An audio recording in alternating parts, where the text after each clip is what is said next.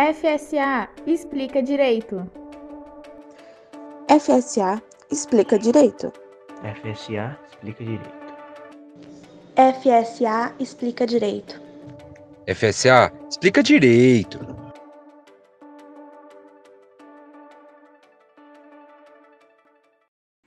Bom dia, boa tarde, boa noite.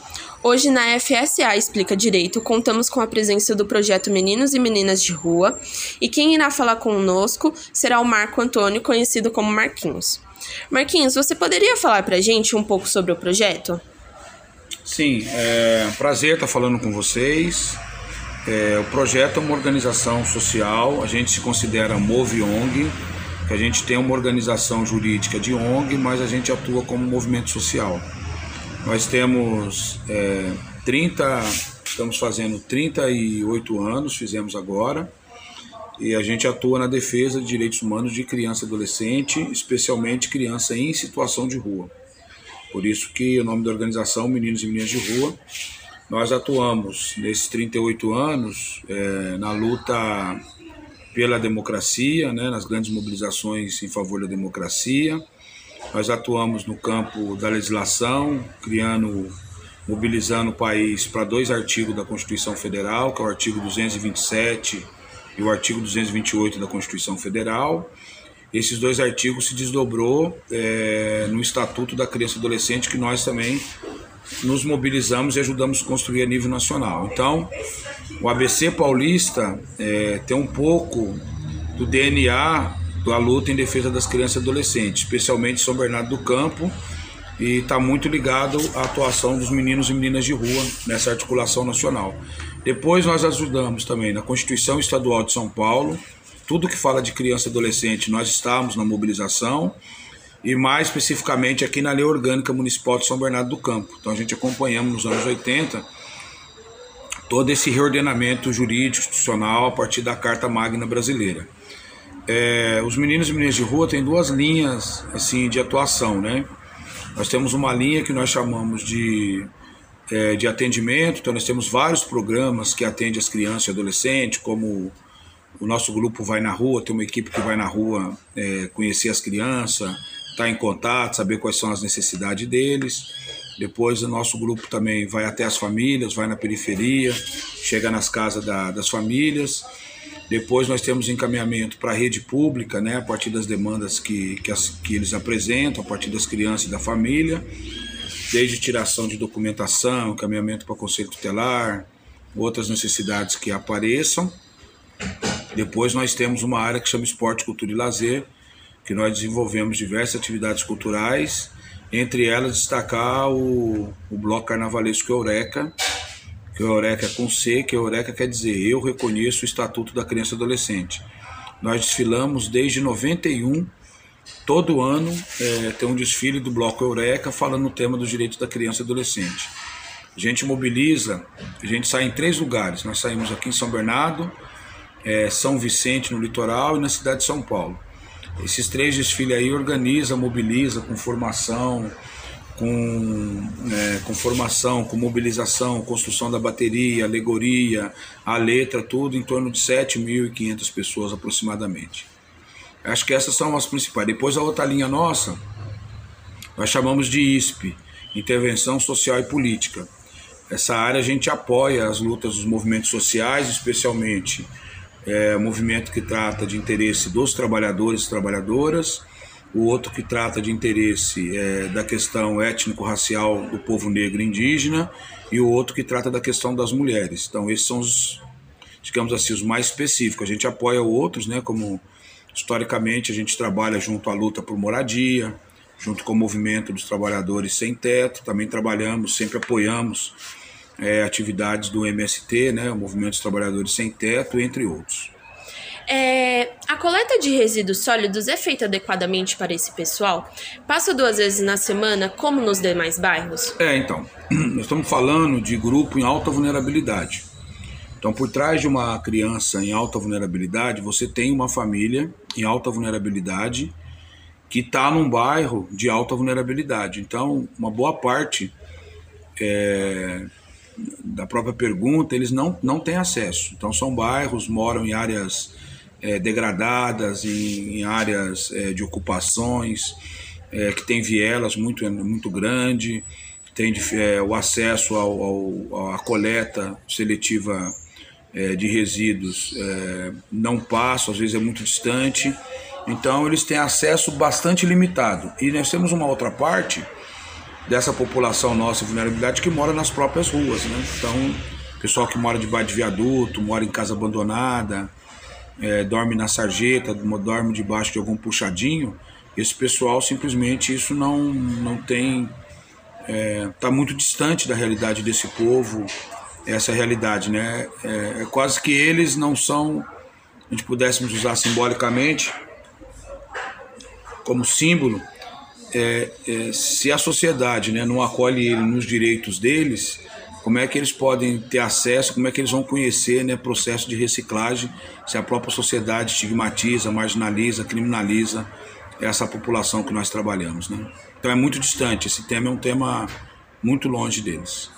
É, o caminhão de reciclagem, pelo que você falou, ele não passa nos bairros onde as crianças moram, onde os adolescentes moram e até mesmo os adultos. Então, eu acho que é relativo. Tem local que passa, mas estou dizendo de uma maneira geral, é, nas comunidades, tem local que não passa. Né? Ainda mais quando está falando de material reciclado ou, ou, aquele que nós temos aqui em São Bernardo, que é o de você colocar material para eles buscarem. É, esqueci agora. Os ecopontos? Não, aquele que o caminhão passa, se você tiver móveis, é, tem um outro nome aí móveis, máquina, algum material para e eles passam para recolher. Então isso não acontece. Se você for ver, isso acontece em alguns bairros, os bairros centrais, tal, mas uma parte importante não não não tem. Os ecopontos também é, não tem. Então tem parte de São Bernardo aí muito desprotegida nessa proteção ambiental e educação ambiental. As pessoas estão lutando pelo direito à moradia, né? Estão lutando para tem locais aqui com dificuldade de é, de ter luz. A luz tem, mas as pessoas não conseguem pagar pelo desemprego, água. Tem lugar que tem muito gato, né? Ainda tanto na luz como na, na água. Então é muito distante essa coisa da, da coleta seletiva, uma educação né, é, mais popular, direcionada para essa população. Acho que o pessoal tem vontade até, mas não é muito distante, entende? Assim, mora em Sim. locais muito, muito vulneráveis. E como a gente pode fazer para ajudar o projeto de vocês? Então, o nosso projeto aqui ele trabalha na linha dos direitos humanos de criança e adolescente. Aqui pode ajudar a gente desde de março de 2020.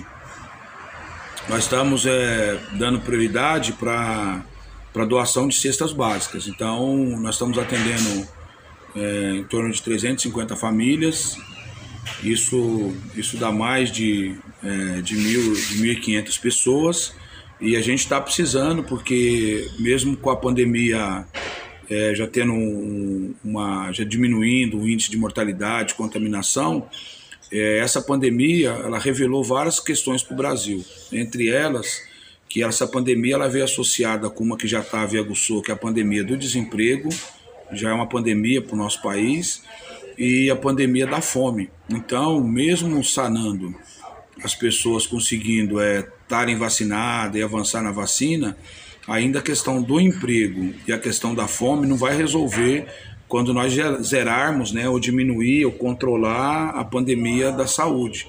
Então as pessoas vão precisar muito, estão precisando muito de apoio em alimento é, que possa chegar nas famílias para conseguir garantir uma uma educação, né? Uma, a gente garantiu uma proteção alimentar para as crianças. São famílias, temos famílias aqui que tem 10 pessoas. Então você imagina é, o sufoco que é você estar tá cozinhando entre 10 pessoas, 6 são crianças. Né? Então é muito grande, é muito difícil controlar é, a questão da fome para essas pessoas. Eles precisam de apoio, precisam de suporte. E nesse momento nós estamos respondendo a essa urgência. Na medida em que ficar é, ter maior controle, nós voltamos com as atividades históricas, atividades que nós fazemos na área cultural, sociocultural, com as crianças e adolescentes. Então, quer nos ajudar? Pode entrar nas nossas redes sociais, pode ajudar né, com, é, com recurso financeiro nas nossas contas que, que tem, mas também pode ajudar fazendo doação. Qual é o dia da doação? Toda sexta-feira, das nove a meio-dia, aqui na rua Jurubatuba 1610, nós é, acolhemos as doações. E aí nós fazemos a entrega uma vez por semana também. Marcos, eu agradeço pela sua presença, agradeço por aceitar a gente aqui no local. Eu, por enquanto, eu vim em um, um, um evento de vocês que teve. Eu amei, trouxe minha família e espero que eu possa vir mais vezes também.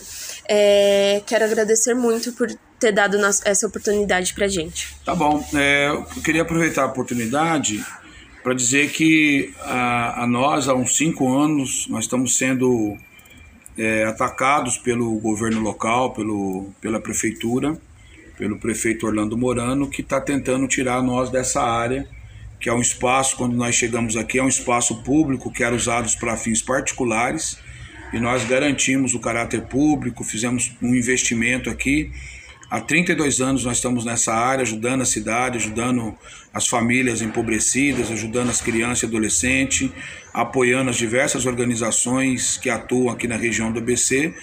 E 2019 o prefeito retirou um decreto que nós tínhamos aqui e agora ele fez uma ação para nos despejar dando um prazo de cinco dias. Mas felizmente é, nós recorremos na segunda instância, é, foi suspensa a a ação de despejo, eles recorreram e a, o Tribunal de Justiça manteve, pelo menos nesse momento, está suspensa a ação de despejo. Então nós pedimos o apoio de todos que estão no, nos acompanhando nesse momento, que possam entrar nas redes sociais, possam estar acompanhando de perto, possam manifestar na rede do prefeito também, dizer que num período de pandemia, num período de desemprego, num período de tanta fome, qual é, não tem justificativo você fechar uma entidade que há mais quase 40 anos vem ajudando as pessoas que mais necessitam é, na cidade e muitas vezes onde a mão da prefeitura não consegue apoiar, não consegue ser um apoio efetivo para essas famílias. No mais, muito obrigado pela oportunidade. Venham nos visitar, entrem nas nossas redes que vai acompanhar. Estamos fazendo várias atividades culturais, rodas de conversa e vocês estão convidados para conhecer aqui os meninos e meninas de rua da Rua Jurubatuba. Muito obrigada, gente. Esperamos que a sociedade entenda mais um pouco sobre o que estamos passando. FCA explica direito.